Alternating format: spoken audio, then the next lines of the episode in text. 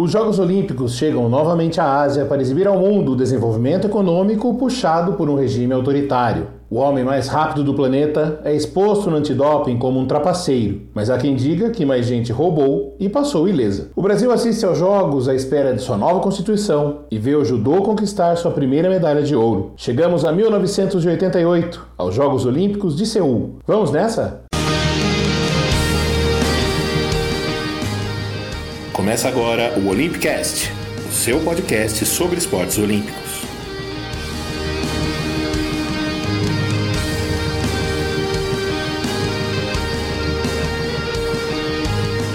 Bom dia, boa tarde, boa noite, um bom momento. Eu sou Fernando Cesarotti e agradeço a você que vem comigo para o episódio 25 do Olympicast, que vai contar a história dos Jogos Olímpicos de Seul, disputados de 17 de setembro a 2 de outubro de 1988. Essa é a Olimpíada que marca o reencontro das superpotências, Estados Unidos e União Soviética, que haviam trocado boicotes nas duas edições anteriores. É um reencontro e também uma despedida, já que a União Soviética vai deixar de existir antes da próxima Olimpíada. Antes de continuar, peço que você procure a gente nas redes sociais, Olympicast no Twitter e no Facebook, que é onde a gente faz a divulgação do nosso conteúdo. Curta as nossas postagens, compartilhe, ajude a palavra do esporte a crescer além do futebol, a fugir dessa cultura monoesportiva do Brasil. Além, claro, de assinar o feed do nosso programa no seu agregador preferido. Para começar, vamos entender como é que a maior festa do esporte chegou à Coreia do Sul.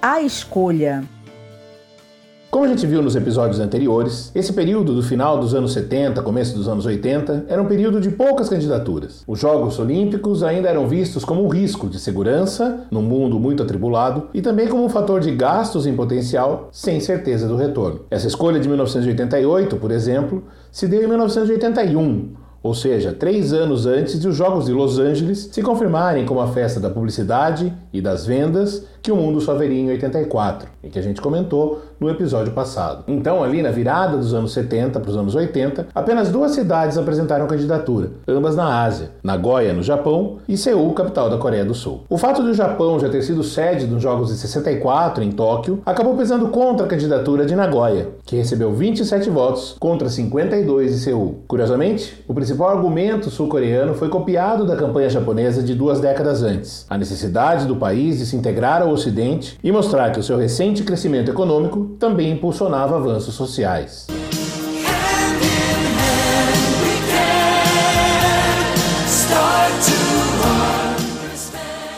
Mas a verdade é que a Coreia do Sul vivia um período turbulento. A candidatura à sede foi idealizada em 1979, no governo do general Park Chung-hee, um ditador que comandava o país com mão de ferro desde 1961 e que começava a enfrentar uma nova onda de protestos. Só que o general foi assassinado apenas algumas semanas depois da ideia de se candidatar à sede dos Jogos ser divulgada. Park Chung-hee foi morto num jantar dentro da sede do Serviço Secreto Sul-Coreano pelo próprio diretor da agência, Kim Jae-ju. O crime nunca foi devidamente esclarecido. Se Jae-ju pretendia dar um golpe dentro do golpe ou se tinha um pé na oposição. O assassino seria condenado à morte e executado por traição em abril de 1980. No dia da votação do COI, 30 de setembro de 1981, o presidente sul-coreano já era um outro general também ditador, Chun Do-hwan. Ele seguiria no posto até o começo de 88, quando foi sucedido por Ho Tai-woo, que foi o comandante do país na época dos Jogos. Ho Tai-woo ainda faria a transição para um regime democrático, mas nos meses anteriores à Olimpíada, ordenou repressão severa a seguir dos protestos de estudantes. O governo, de uma forma geral, enfrentou uma série de acusações durante as obras para a Olimpíada: denúncias de corrupção e superfaturamento nas obras, desrespeito aos direitos trabalhistas dos operários e remoção compulsória de mais de 4 mil pessoas em situação de rua, inclusive crianças, que viviam em Seul e foram levados para campos privados. Alguns deles, descobriu-se depois, foram submetidos a trabalhos forçados nesses campos. Para o público, claro, nada disso apareceu. Como mascote dos jogos foi escolhido um simpático Tigre, o Odori. O grupo Coreana gravou a canção tema dos jogos, Hand in Hand, essa que você está escutando, composta por Giorgio Moroder e Tom Whitlock. E um novo Parque Olímpico foi construído, com destaque para o Estádio Olímpico, com capacidade para 100 mil espectadores. As principais arenas ficaram prontas com bastante antecedência e puderam ser usadas e testadas nos Jogos Asiáticos de 1986. No fim das contas, a Olimpíada teve um grande apoio popular e ajudou a solidificar a condição da Coreia do Sul como uma das estrelas ascendentes na economia mundial naquele período, ao lado de vizinhos como Singapura, Taiwan e Hong Kong, que ficaram conhecidos como os Tigres Asiáticos, famosos por seus investimentos em tecnologia, infraestrutura, educação e também pelo pouquíssimo apreço à democracia. Quadro de medalhas.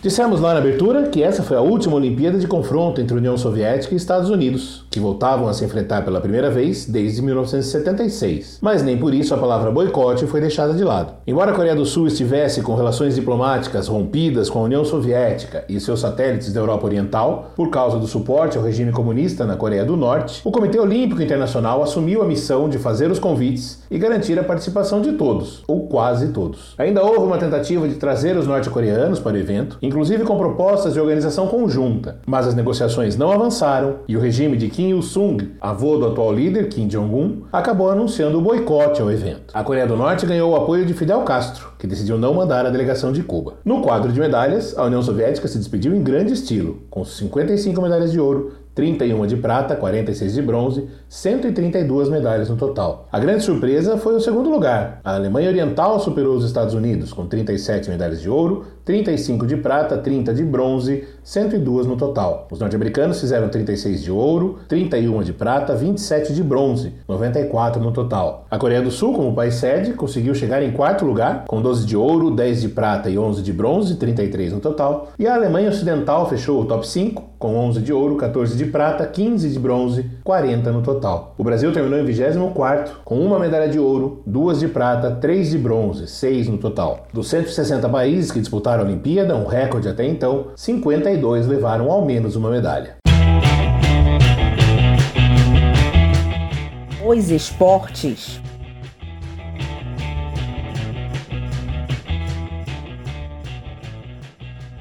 O tênis voltou a fazer parte oficialmente do programa olímpico, com a permissão de participação para os jogadores profissionais. Entre as mulheres, o ouro foi para Steph Graf, a número 1 um do mundo, que naquele ano conseguiu vencer não só os Jogos Olímpicos, mas também todos os títulos do Grande Slam, Aberto da Austrália, Roland Garros, Wimbledon e US Open, os principais torneios do circuito mundial. Graf tinha 19 anos e 3 meses quando juntou essas conquistas o ouro olímpico, um feito que jamais foi igualado numa só temporada por qualquer outro tenista, homem ou mulher. Graf ainda levou o bronze em duplas, competindo ao lado de Claudia Code Kielsch. Ela seria prata em Barcelona e fecharia a carreira com 107 títulos de simples, sendo 22 de Grand Slam. Hoje, aos 51 anos, Graf vive numa cidade perto de Las Vegas, nos Estados Unidos, com o marido André Agassi, outro ex-tenista, que também ganharia um ouro olímpico para chamar de seu nos Jogos de Atlanta 96. Outra estreia foi do tênis de mesa, um dos esportes preferidos dos donos da casa, que levaram duas das quatro medalhas de ouro em disputa. As outras duas ficaram com a China. Ao todo, sul-coreanos e chineses levaram nove das 12 medalhas em jogo na modalidade. Com poucos boicotes e com mais esportes, o número de atletas cresceu, chegando a 8.391 participantes, sendo 6.197 homens, 2.194 mulheres, ou 26,1% dos participantes, pela primeira vez um índice superior a um quarto dos atletas presentes. Ah, e um último detalhe bacana, uma marca lá de Seul, que foi nessa Olimpíada que se oficializou o acordo para que as Paralimpíadas fossem realizadas na mesma sede dos Jogos Olímpicos, depois de alguns dias de intervalo e adaptação das arenas. Até então, apenas Roma, 1960, e Tóquio, 64, tinham sido simultaneamente sedes da Olimpíada e da Paralimpíada. E foi só a partir de Seul que se iniciou o acordo esportivo e comercial que exige do país a realização das duas competições. Por falar em Paralimpíada, eu vou deixar o link na descrição para um podcast Mundo para Esporte da Central 3, que fala sobre o esporte para pessoas com deficiência, assunto que a gente vai voltar a abordar por aqui certamente. A fera. Você já imaginou bater a cabeça no trampolim no meio de uma competição de saltos ornamentais e mesmo assim continuar a saltar e ainda por cima ficar com a medalha de ouro? Pois bem, foi o que aconteceu com Greg Luganis, saltador dos Estados Unidos, que já era grande estrela do esporte antes dos Jogos de Seul. Luganis começou a brilhar cedo. Em Montreal, tinha 16 anos, ainda estava no colegial e foi prata na plataforma, atrás apenas do lendário italiano Klaus Di Biasi, que se sagrou naquela edição tricampeão da prova. Lugani seria favorito em Moscou, mas não competiu por causa do boicote americano e compensou em Los Angeles, quatro anos depois, vencendo as duas provas, o trampolim de 3 metros e a plataforma de 10 metros, repetindo o feito que já tinha conseguido no Mundial do Equador, em 82, e que também conseguiria no Mundial de 86 em Madrid. Levou ainda o tri pan-americano nas duas provas, em San Juan 79, Caracas 83 e Indianápolis 87. Em Seul, Luganes liderava as disputas quando no terceiro salto calculou mal uma pirueta e bateu a cabeça na prancha, sofrendo uma concussão leve e tendo um sangramento. Improvisou um curativo e ainda completou a série em terceiro lugar. No dia seguinte, com tudo em ordem, venceu com tranquilidade a prova, faturou o bicampeonato. Uma semana depois, Luganes voltou e ganhou na plataforma, numa disputa apertada contra o chinês Xiong Ni, graças a um último salto praticamente perfeito. Depois dos jogos, Luganes se aposentou e, já que tinha em mãos diplomas da Universidade da Califórnia em artes cênicas e dança, foi tentar ganhar a vida como ator. Já na nova profissão e depois de anos enfrentando perguntas sobre a sua sexualidade, Lugani saiu do armário,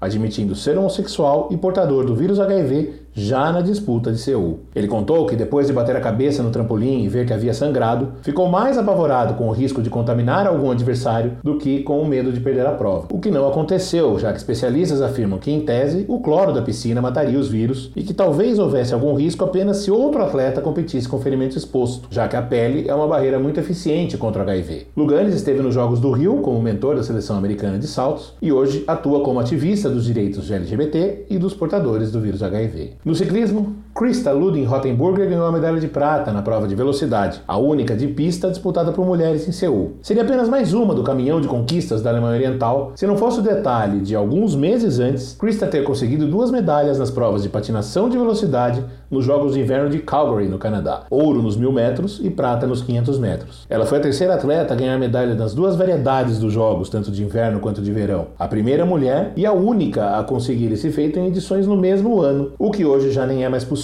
já que desde 94 os Jogos de Inverno são disputados em anos alternados aos Jogos de Verão. Ela já tinha um ouro na patinação, na prova dos 500 metros, nos Jogos de Sarajevo em 84, e ainda ganhou mais um bronze na velocidade, também nos 500 metros, em Albertville, na França, em 92. Hoje ela vive em Dresden com o marido, e segundo a Wikipedia em alemão, os dois comandam juntos uma empresa de transportes, né, um trabalho bastante apropriado para quem colecionou medalhas em patins e bicicleta.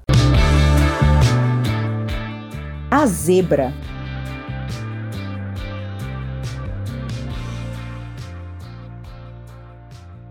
Os olhos do mundo na final dos 100 metros borboleta estavam voltados para as raias 5 e 6. Lá estavam, respectivamente, o americano Matt Biondi e o alemão Michael Gross, o albatroz, vencedor da prova em Los Angeles. Biondi chegou a Seul com a missão de repetir os sete ouros de Mark Spitz em Munique 72, mas falhou logo no primeiro dia, ficando com o bronze nos 200 metros livre. Prova que o Gross também havia vencido quatro anos antes, mas desta vez ficou apenas em quinto lugar. Na raia 4 estava o britânico Andy Jameson, dono do melhor tempo nas eliminatórias e também visto como uma potencial zebra. Mas pouca gente deu bola para a raia 3, onde estava um jovem negro chamado Anthony Neste, que vestia uma sunga azul meio desbotada e preferia nadar sem touca. Nascido em Trinidad e Tobago, ele defendia o Suriname, onde morava desde os sete meses. O país, antiga colônia holandesa, levou exatos seis atletas para Seul: um ciclista, um judoca, três corredores, um homem e duas mulheres, e ele, o único nadador. Mas Neste não era um calouro. Em Los Angeles, havia ficado com o 21º tempo nos 100 metros borboleta, e esse desempenho lhe rendeu uma bolsa para estudar e treinar nos Estados Unidos. Em 87, no PAN de Indianápolis, foi ouro nos 100 metros borboleta e bronze nos 200. Além disso, ele não estava na raia 3 à toa, tinha feito o terceiro melhor tempo das eliminatórias, à frente inclusive do Michael Gross. Exatos 53 segundos depois da largada, todos ficaram boquiabertos. Neste superou Beyond por apenas um centésimo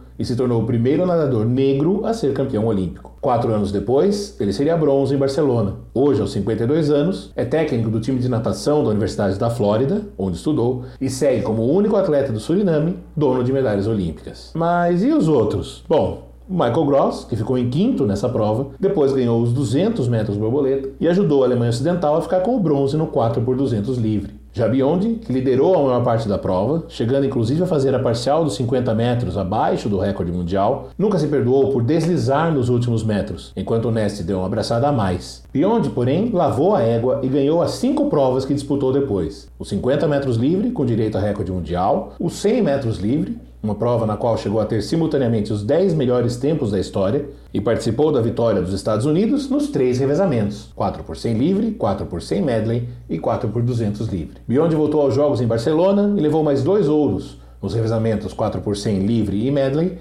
além da prata nos 50 metros livre. Hoje disputa competições de Masters. Nas pistas, a grande surpresa aconteceu nos 400 metros rasos. Todo mundo esperava o ouro de Harry Butch Reynolds, que nas seletivas americanas marcou 43 segundos e 29 centésimos e pulverizou o recorde mundial de 43 e 86 estabelecido por Lee Evans na mágica Olimpíada de 68, a Olimpíada das Cidades do México, da altitude e da estreia do piso de tartan. Reynolds gostava de guardar fôlego para atropelar nos metros finais, mas na decisão em Seul não conseguiu alcançar seu compatriota Steve Lewis, um novato de 19 anos que venceu por 6 centésimos. 43,87 a 43,93. Os dois ainda ganhariam juntos o revezamento 4x400 com direito a novo recorde mundial. Lewis seria bi no revezamento em Barcelona e prata na prova individual, enquanto Reynolds acabou proibido de competir por causa de um doping que ele sempre negou, culpando erros na coleta. Acabou voltando para competir em Atlanta, 96, mas se machucou nas semifinais. Hoje trabalha como técnico. Na memória.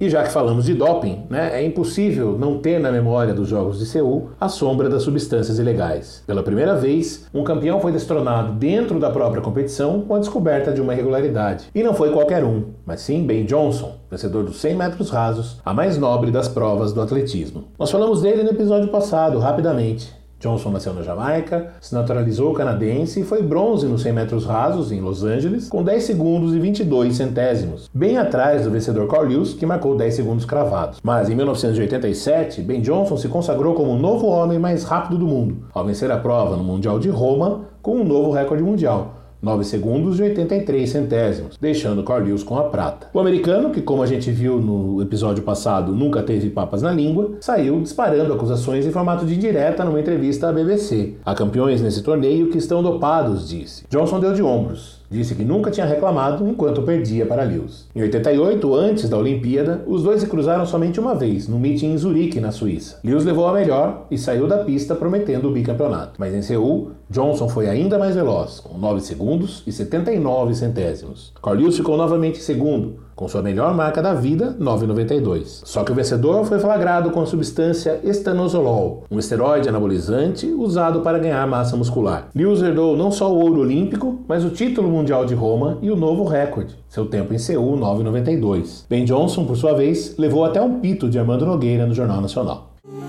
Ben Johnson é o ser humano mais rápido do mundo. Veloz como o próprio tempo, ele passa pela pista quase impressentido.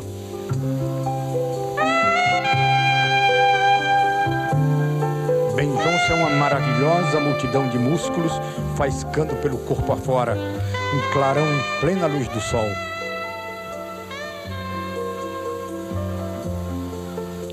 Ainda bem que o homem inventou a câmera lenta para nos mostrar numa cadência mais humana um pouco do vertiginoso milagre que faz de Ben Johnson mais que um atleta, um tesouro olímpico. Devolve a medalha, malandro. E trata de pedir desculpas ao Carlos pelo mau jeito. Por sinal que no fim da prova, o Carlos deu uma de bom esportista. Foi lá e te cumprimentou numa boa. Mal sabia ele, muito menos nós, que a tua vitória estava cheia de hormônio masculino sintético. A primeira parte do áudio que a gente escutou foi a versão elogiosa no dia seguinte à vitória e depois a bronca do Armando Nogueira quando o doping foi descoberto. Os dois trechos são tirados do imperdível Memória Globo, cujo link está na descrição do episódio. Né? São os relatos dos profissionais da emissora que participaram da cobertura. Ben Johnson jamais admitiu o doping. Até hoje reclama não só que foi sabotado, como acusa Carl Lewis de ele sim ter se beneficiado de substâncias ilegais. Ben Johnson ainda voltou às pistas em 91, depois de cumprir suspensão, e até competiu nos Jogos de Barcelona, mas foi eliminado nas semifinais dos 100 metros. Em 1993, depois de vencer uma prova indoor de 50 metros na França, foi pego novamente no antidoping, desta vez com excesso de testosterona, e banido do atletismo. Em 1999, meses depois de ganhar na justiça o direito de voltar a competir, foi pego pela terceira vez agora com um diurético ilegal. Lembrando que os diuréticos são proibidos, né, não só porque facilitam o emagrecimento, já que eliminam o excesso de líquido pela urina, como também porque disfarçam a presença de esteroides. Ben Johnson então decidiu parar de uma vez por todas e de vez em quando aparece na mídia fazendo alguns bicos de técnico de corrida com atletas de outras modalidades. Ele tem 58 anos e vive hoje no Canadá com a filha e a neta. Eu só sei que tem um monte de gente fazendo resultado é, absurdo, tanto no masculino como no feminino, sabe? E esse pessoal apareceu de repente, sabe, no estalo de dedo. Então, eu acho, sabe, não, não, não dá para entender o que, que esse pessoal é, fez para correr esses resultados. É o caso do Ben Johnson? É o caso do Ben Johnson porque ele vem correndo há muito tempo e de um ano para o outro ele apareceu com 9,83 e 9,79. Então, esse rapaz deve estar tá fazendo alguma coisa para alguma coisa anormal para estar tá correndo esses resultados. E pegaram hoje, né? O que, que mudou no Ben Johnson? o físico. O ele físico, era bem mais fraco. É bem, bem mais fraco, bem menor. E hoje ele é completamente a pessoa bem diferente. A Florence também, a recordista mundial dos 100 metros? A Florence, em 84, ela você via aquela pessoa, era uma pessoa femini, feminicíssima. Então hoje parece mais um, um homem do que uma, uma mulher. Essa entrevista do Joaquim Cruz para a repórter Isabelle Scalabrini, da Globo, também está naquele Memória Globo que eu citei agora há pouco, caiu como uma bomba na Vila Olímpica. O Joaquim, que havia conquistado a prata nos 800 metros, a gente vai ver isso daqui a pouco, até desistiu de competir nos 1500 por causa da pressão que caiu sobre ele depois de fazer né, essa acusação sem provas. E a gente viu que ele cita né, a Florence Griffith Joyner, e a Florence era realmente um relâmpago. Em Los Angeles, ainda como Florence Griffith, tinha sido medalha de prata nos 200 metros rasos. Depois da Olimpíada, ela chegou a dividir o seu tempo nos treinos com um emprego num banco e criações estéticas de penteados e unhas em salões de beleza. Só voltou a competir para valer em abril de 87 2007, depois de se casar com Al Joyner, campeão do salto triplo em Los Angeles. Em setembro, ela ficou com medalha de prata nos 200 metros rasos no Mundial de Roma. Em 88, Florence voou como nunca. Já na primeira eliminatória da seletiva americana, disputada em Indianápolis, bateu o recorde mundial, 10 segundos 49 centésimos, uma marca até hoje inalcançada. Nos 200 metros foi um pouco mais discreta,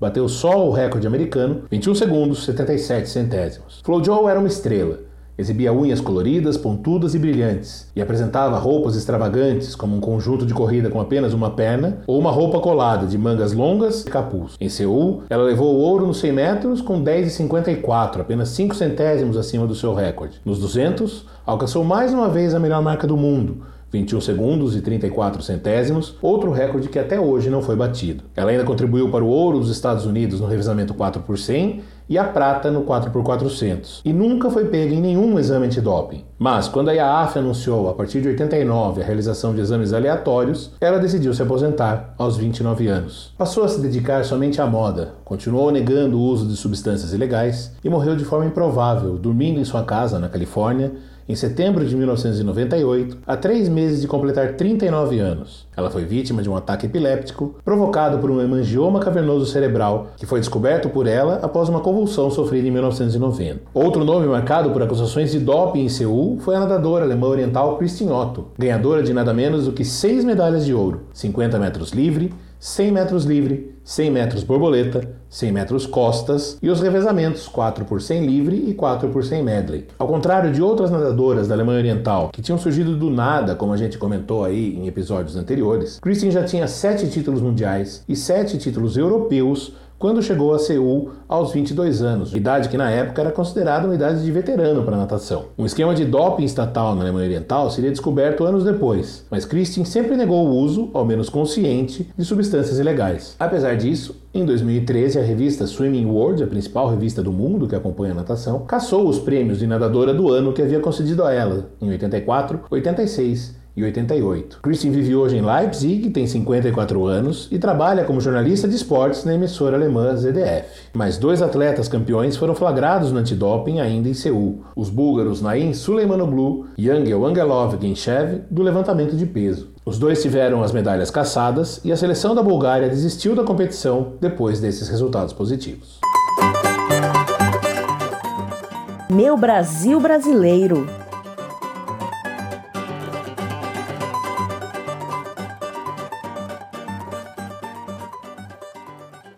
Atravessar o mundo já não era mais um problema, e o Brasil levou até Seul um novo recorde no tamanho da delegação: 170 atletas, sendo 135 homens e 35 mulheres. O judoca Walter Carmona, medalha de bronze em Los Angeles, foi o porta-bandeira da delegação, que desfilou na cerimônia de abertura com calças brancas e um blusão colorido digno de baile do Havaí. Mas nas pistas, os uniformes amarelos, azuis e brancos fizeram uma campanha bastante digna. No vôlei masculino, por exemplo, o time renovado, com alguns vice-campeões em Los Angeles e outros futuros campeões em Barcelona, como Maurício, Paulão e Carlão, precisava de um resultado improvável na última rodada para ir às semifinais, vencer a poderosa União Soviética. E conseguiu, depois de sair perdendo por 2 a 0, o Brasil virou o jogo e fez 3 sets a 2, se garantindo de novo entre os quatro primeiros colocados. Mas o filme de Los Angeles se repetiu nas semifinais. Derrota para os Estados Unidos por 3 a 0. O sonho de uma nova medalha parou de vez na rival Argentina, que venceu por 3 a 2 e ficou com o bronze. A equipe feminina de vôlei, também numa mescla de gerações, com veteranas como Vera Mossa e jovens como Ana Moser, Fernanda Vetturini e Márcia Fu, ficou com o sexto lugar. O basquete masculino chegou embalado, um ano depois de sua maior vitória em mais de duas décadas, o ouro no PAN de Indianápolis contra os Estados Unidos em 1987, aquele famoso jogaço em que brilharam Oscar Schmidt e Marcel. Mas o reencontro, ainda na fase de classificação, teve vitória americana, 102 a 87. David Robinson, que estava em Indianápolis e quatro anos depois seria do Dream Team, acabou com o jogo no garrafão. Na última rodada contra a Espanha, um recorde. Oscar marcou 55 pontos, até hoje a maior pontuação individual num só jogo em Olimpíada. Mas o time perdeu, 118 a 110, e acabou sendo jogado para um confronto contra a União Soviética nas quartas de final. Oscar arrebentou de novo, fez 46 pontos, e o Brasil seguiu vivo no jogo até o fim, mas acabou derrotado, 110 a 105. Vitórias contra Porto Rico e Canadá no torneio de consolação deixaram a equipe em quinto lugar. A vela rendeu duas medalhas de bronze para o Brasil, e nas duas contamos com representantes da nossa família real do iatismo. Na Star, Torben Grael ganhou a segunda medalha da sua vasta coleção, competindo ao lado de Nelson Falcão, ficando com o terceiro lugar. Eles chegaram a vencer a primeira regata, mas não conseguiram manter o ritmo e acabaram superados pelas duplas do Reino Unido e dos Estados Unidos. Na classe tornado, Lars, irmão mais novo de Torben, competiu ao lado de Clínio de Freitas. Os dois chegaram a vencer a segunda regata, mas um oitavo lugar no penúltimo dia acabou com as chances de ouro. Na última das sete provas, o segundo lugar foi suficiente para garantir o bronze. A medalha, independente da cor, ouro, prata ou bronze, quando você obtém a medalha, ainda mais num esporte, digamos, impopular como a vela, se você é campeão mundial, há uma repercussão enorme, um reconhecimento enorme para dentro da sua modalidade. Mas a mídia esportiva pouco divulga porque pouco entende de um esporte como o iatismo no país do futebol. Então, a medalha olímpica é diferente. Se ela veio do pentátulo moderno, da natação, do vôlei ou da vela, você tem uma notoriedade muito grande. Há um reconhecimento, você mexe com a autoestima do povo, né, da nação, e o, o reconhecimento é muito grande. Então, a medalha depois de Seul, que veio com muito esforço, nossa vida mudou, minha do Clínio. Ali a gente passou a ter condições de continuar a competir, a sonhar com outros projetos olímpicos. Então, graças àquela medalha, eu pude continuar a minha carreira esportiva. Veio a experiência de Barcelona, que deu errado, para depois voltar por cima com a medalha olímpica em Atlanta 96, já em dupla com Kiko Pelicano. Essa fala do Lars foi tirada de uma entrevista concedida por ele anos atrás a Thomas Jardim, do canal Protagonistas. Vou deixar o link, é uma conversa bem interessante, eu tirei só um pedacinho. Como a gente ouviu, o Lars ainda disputaria mais duas Olimpíadas, ganharia outro bronze no tornado em Atlanta, ao lado do Kiko Pelicano, e depois teve a sua trajetória brutalmente interrompida. Em 1998, ele foi atropelado por uma lancha durante uma regata em Vitória e acabou tendo de amputar a perna direita. Lars deixou as competições por um tempo, foi secretário de esportes no segundo mandato do presidente Fernando Henrique Cardoso e anos depois voltou a competir, agora na classe Star, conquistando vários títulos em regatas dentro e fora do Brasil, mas não conseguiu vaga para disputar uma Olimpíada e acabou se aposentando definitivamente no ano passado, em 2019, aos 55 anos. O final será fantástico. Cauleus à frente, força Caetano, vai tentar a medalha, força Caetano, vai tentar a medalha de bronze, Robson Caetano. Carlinhos Delouque, Robson Caetano é medalhista em Seul. A terceira medalha de bronze veio de um corredor já experiente e que vivia o auge da sua forma. E só em Seul ele já entrava na polêmica pista do Estádio Olímpico pela oitava vez. Assim, nesse áudio que a gente escutou, o Galvão errou, porque quem venceu a prova dos 200 metros foi Joey Deloche, com Carl Lewis em segundo. E em terceiro, Robson Caetano da Silva, 24 anos, então o recordista sul-americano dos 100 e dos 200 metros rasos. Nos 100 metros, Robson terminou em sexto lugar, com 10 segundos e 11 centésimos centésimos e subiu para quinto após a descoberta do doping do Ben Johnson. Nos 200, precisou dar tudo até o fim e com 20 segundos e 4 centésimos garantiu a medalha de bronze, apenas 5 centésimos à frente do britânico Lindford Christie. No trecho a seguir ele conta um pouco do ambiente antes da famosa final dos 100 metros, certamente o momento mais esperado daquela Olimpíada. Eu lembro da tensão na sala antes de entrar para a pista de atletismo, né, que você chama de call room, sala de chamada. A gente entrou na sala, parecia até que o ar tinha virado uma gelatina, de tão denso que estava. Eu olhei na, no estádio, aí vi o Carlos Alberto Cavaleiro, que era o meu técnico na época. Eu olhei, ele estava lá num, num ponto da pista e a partir dali eu comecei a acreditar realmente, é, é hoje. Essa fala do Robson está numa reportagem da TV Brasil, o link está disponível na descrição, vale a pena conferir. Depois de ganhar mais uma medalha de bronze no revezamento 4 por 100 em Atlanta, 96, Robson virou repórter e comentarista. Passou pela Globo, pela Record, onde comentou os jogos de 2012, e depois foi participante do reality show A Fazenda. Nos Jogos do Rio 2016, participou da cobertura pela Fox Sports. Hoje, sem vínculo com nenhuma emissora, dá palestras motivacionais falando da sua carreira. O atletismo ainda renderia mais uma prata ao Brasil, com Joaquim Cruz, que não conseguiu o bi nos 800 metros porque foi superado na reta de chegada pelo keniano Paul Ereng. Cuca Fresca, ele ficou bem satisfeito com o seu resultado, apesar de se enrolar um pouquinho no idioma. Não deu para conseguir de ouro, mas acho que a de silva foi merecida. De, de, de, de prata foi merecida de silva. Como a gente viu agora há pouco, o Joaquim acabou falando demais a respeito da suspeita de doping de outros atletas e abalado acabou desistindo de disputar os 1.500 metros, uma prova na qual considerava que tinha até mais chances. Nessa mesma prova dos 800 metros, o Brasil teve outro finalista, Zequinha Barbosa, que chegou na sexta posição. Vamos lá, Tafa, vamos lá, Tafa, lá vai ele, olho no lance. Tafarel! Tafarel! Tafarel! Sensacional, sensacional, sensacional! No futebol, o Brasil repetiu a prata de Los Angeles, mas dessa vez levou uma equipe montada de uma maneira um pouquinho mais organizada. Um pouquinho porque, né, falando a verdade, o futebol brasileiro, que se hoje já não é grandes coisas em organização, na época era muito pior. Mais de uma vez durante a preparação, o técnico Carlos Alberto Silva teve que abrir mão de alguns atletas por causa de queixas dos clubes. Mas no fim conseguiu montar um bom time e levou aos campos da Coreia do Sul quatro futuros titulares do Tetra em 1994. Tafarel, Jorginho, Bebeto e Romário, que foi o artilheiro da Olimpíada com sete gols. Tafarel, inclusive, como a gente ouviu agora há pouco na narração do Silvio Luiz, apresentou-se ao mundo naquela Olimpíada com o pênalti defendido nos últimos minutos da semifinal contra a Alemanha e mais dois pegos na decisão por pênaltis. A gente não pode esquecer que na época o Brasil estava traumatizado com decisões por pênaltis. Dois anos antes tinha sido eliminado assim diante da França na Copa do Mundo do México. Na final, porém, o Brasil acabou derrotado pela União Soviética. E o áudio a seguir, com o meia Giovanni e o técnico Carlos Alberto Silva, explica um pouquinho do clima que a seleção teve que enfrentar na véspera da final. Os jogadores se mostravam muito magoados com as declarações do vice-presidente da CBF, Nabia Bichedi, no Brasil, de que os jogadores queriam receber antes de ganhar a medalha. Giovanni, o que você pode dizer em nome do grupo? Em nome do grupo, eu acho que é uma coisa que não é verdade. Eu acho que o diretor da CBF está longe do grupo, ele não pode dizer uma coisa dessa. É que o grupo ainda fez até uma proposta em relação antes de vir para a Olimpíadas que jogava até de graça. Ninguém está reclamando, todo mundo está entrando em campo, jogando com disposição, botando o coração na frente de qualquer coisa. Eu acho que nada melhor para a gente do que uma medalha de ouro. Os jogadores da seleção são os melhores jogadores dos clubes.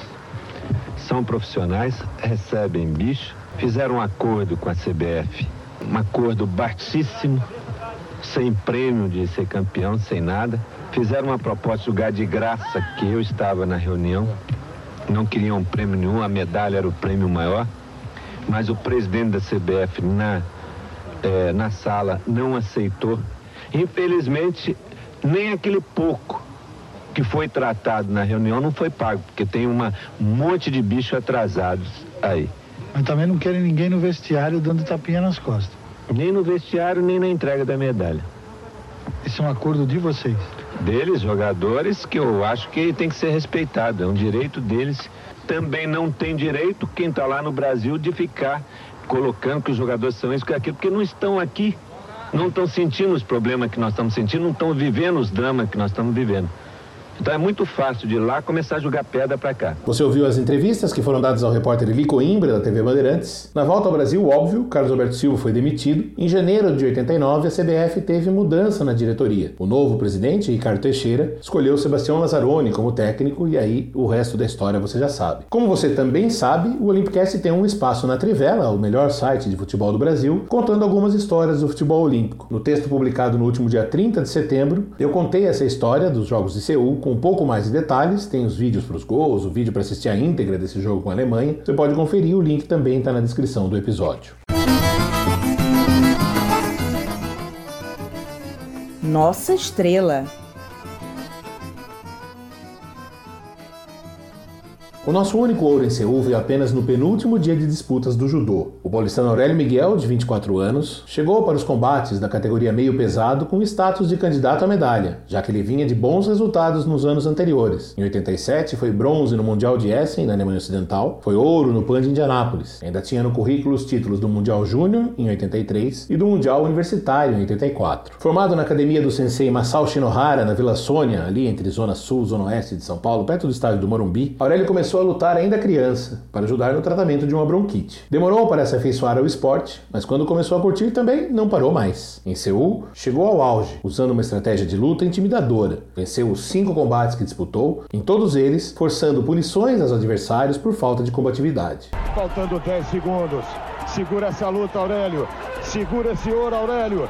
Faltando 8 segundos, 7 segundos, você vai contando, bate o coração brasileiro. Faltam 4 segundos, 2 segundos. Termina a luta. Ouro brasileiro para Aurélio Miguel. Você vê que a Olimpíada ninguém chega destreinado, todo mundo chega bem, muito bem. E aí acabei entrando para a final olímpica. Né?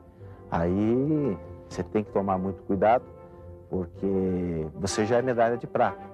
Então as pessoas vêm fazendo festa, né? Uh, tal, já conquistou a medalha. Mas se você desfocar do objetivo, quer dizer, você acaba aceitando a medalha de prata. E aí eu me fechei para a final, que foi contra o atleta da Alemanha. Aí a luta começou muito forte, faltando um minuto e dez ele desmoronou. Aí ele cansou. E aí foi quando eu tirei a vantagem, ele foi punido. Eu fui levando até o final. É um momento maravilhoso, porque é a realização de um, sonho, né? Não deu nem para aproveitar muito, porque logo veio a cerimônia de entregas de medalha.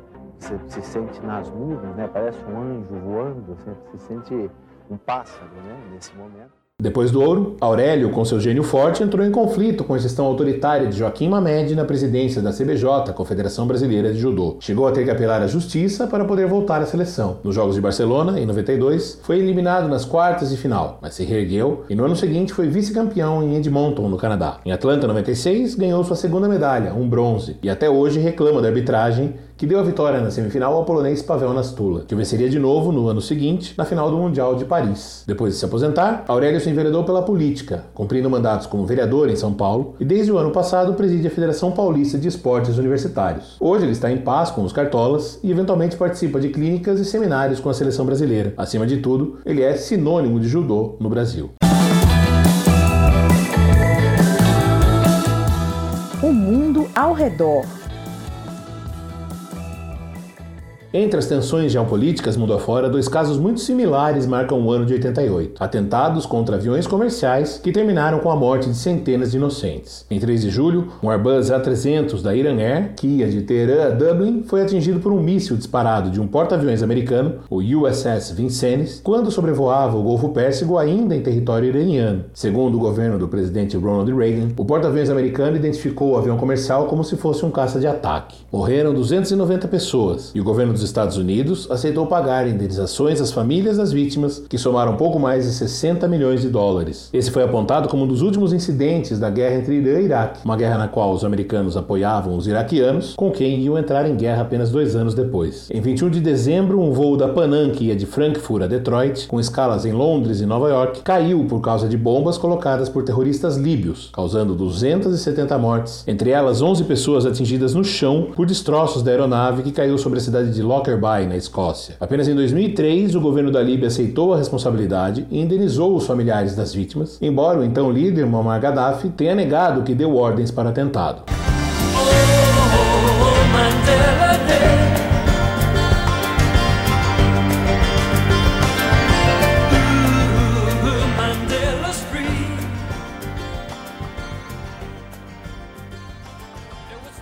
Em 11 de junho, o estádio de Wembley recebeu um show de tributo pelos 70 anos de Nelson Mandela, que estava preso havia 26 anos, desde 1962, por sua luta contra o apartheid, o regime de segregação racial que vigorava na África do Sul. Essa música que você está ouvindo, Mandela Day, foi escrita pelo Simple Minds especialmente para o evento, que teve ainda a participação de Peter Gabriel, Sting, Stevie Wonder e Bee Gees, entre dezenas de outros artistas. No fim de 88, depois de se recuperar de uma tuberculose, Mandela foi transferido da prisão de Pollsmoor, onde estava desde 82, para Victor Verster, onde passou a ter direito a uma cela mais confortável, inclusive com cozinha individual. Em 11 de fevereiro de 1990, Mandela foi definitivamente libertado. Depois de um tour mundial, o líder do Congresso Nacional Africano voltou às negociações políticas em seu país para acabar com o apartheid, que seria encerrado, ao menos em tese, em 1993. No ano seguinte, em 94, Mandela seria eleito presidente da África do Sul.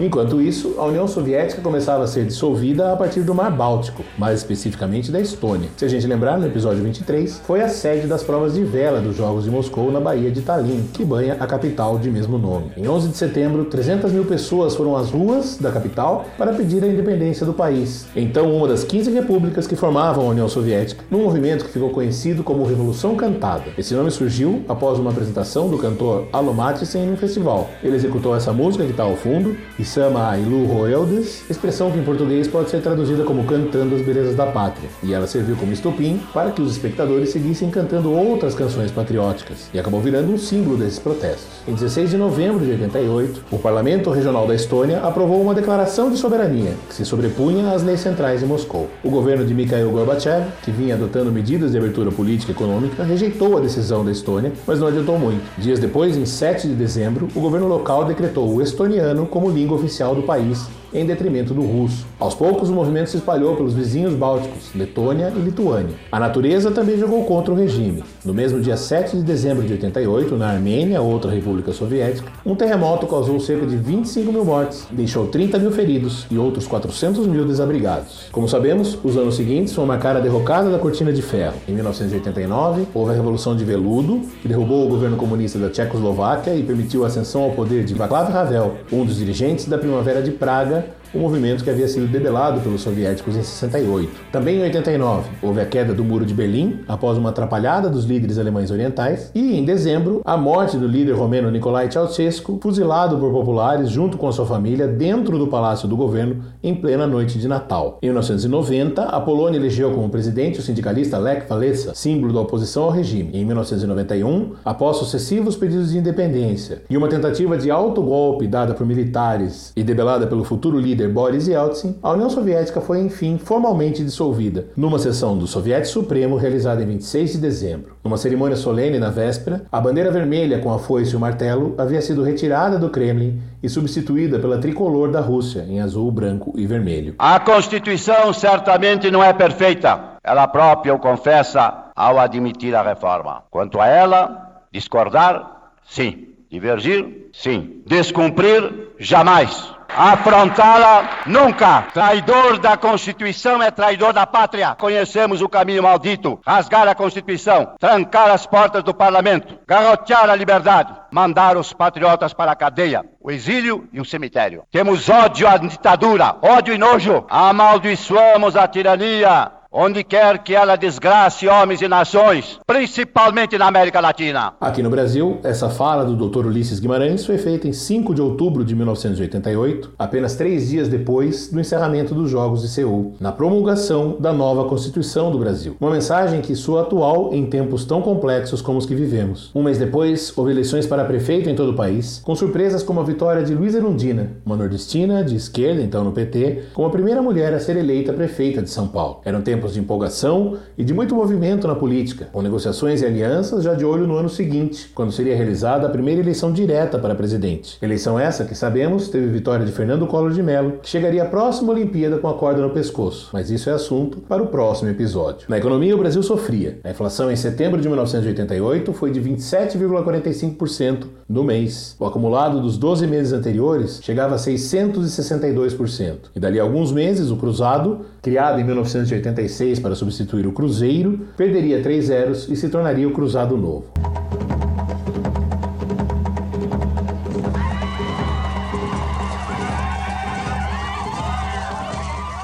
Para a gente relaxar um pouquinho nessa reta final do programa, uma música que você provavelmente já ouviu. Talvez não esteja reconhecendo de cara, talvez não saiba dizer o nome, mas se você tem perto de 40 anos como eu, provavelmente escutou e não foi só uma vez. Essa é a música da dança africana típica apresentada ao príncipe Akin de Zamunda, protagonista do clássico Um Príncipe em Nova York, que chegou às telas em fevereiro de 88, com Ed Murphy não só no papel principal, mas em outros três papéis. Arsenio Hall, que interpreta quatro personagens também, e James Earl Jones são outros desse grande elenco. Foi um filme que não levou nenhum prêmio, mas que está nos nossos corações até hoje como um grande clássico da sessão da tarde. Nos quadrinhos, 1988 é o ano de lançamento de The Killing Joke, ou A Piada Mortal, uma das mais clássicas séries do Batman que conta as origens do Coringa.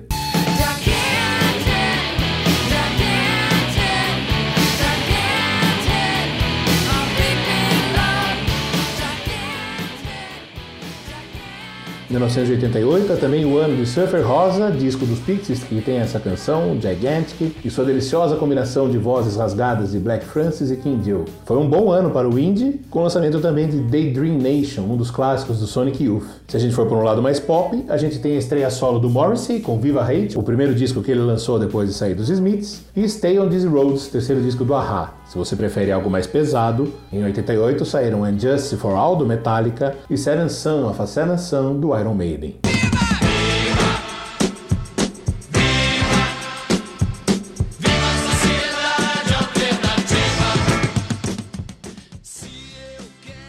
Aqui no Brasil, enquanto um dos autores dessa canção, Raul Seixas, sofria com uma debilitação física provocada pela diabetes, que o levaria à morte em agosto de 89, seu parceiro Paulo Coelho enveredava por outros caminhos e lançava O Alquimista, o livro que seria sua porta de entrada para o sucesso e a riqueza. Uma obra que vendeu mais de 80 milhões de exemplares em todo o mundo. Mas o grande momento da arte brasileira em 88 foi mesmo proporcionado pela televisão, o clássico Vale Tudo de Gilberto Braga, levado ao ar pela Rede Globo entre maio daquele ano e janeiro de 89. A história todo mundo já conhece. A mocinha Raquel, Regina Duarte, tenta ganhar a vida honestamente, ao contrário da sua filha, Maria de Fátima, uma golpista sem nenhuma vergonha na cara. A novela ainda teve o grande mote Quem matou Odette Reutemann, a vilã vivida por Beatriz Segal, pergunta que parou o país durante semanas, foi tema de um concurso que recebeu milhões de cartas e terminou com a revelação, meio surpreendente e meio frustrante, de que a assassina era a apagada Leila, vivida por Cássia Kiss. Leila era casada com o corrupto Marco Antônio, vivido por Reginaldo Faria, que encerrou a novela em grande estilo, fugindo de avião e dando uma banana para o país. A música de abertura, escrita por Cazuza e cantada por Gal Costa, era o retrato perfeito de um Brasil em estado de ebulição política, econômica e social. Não me sortearam a garota do Fantástico.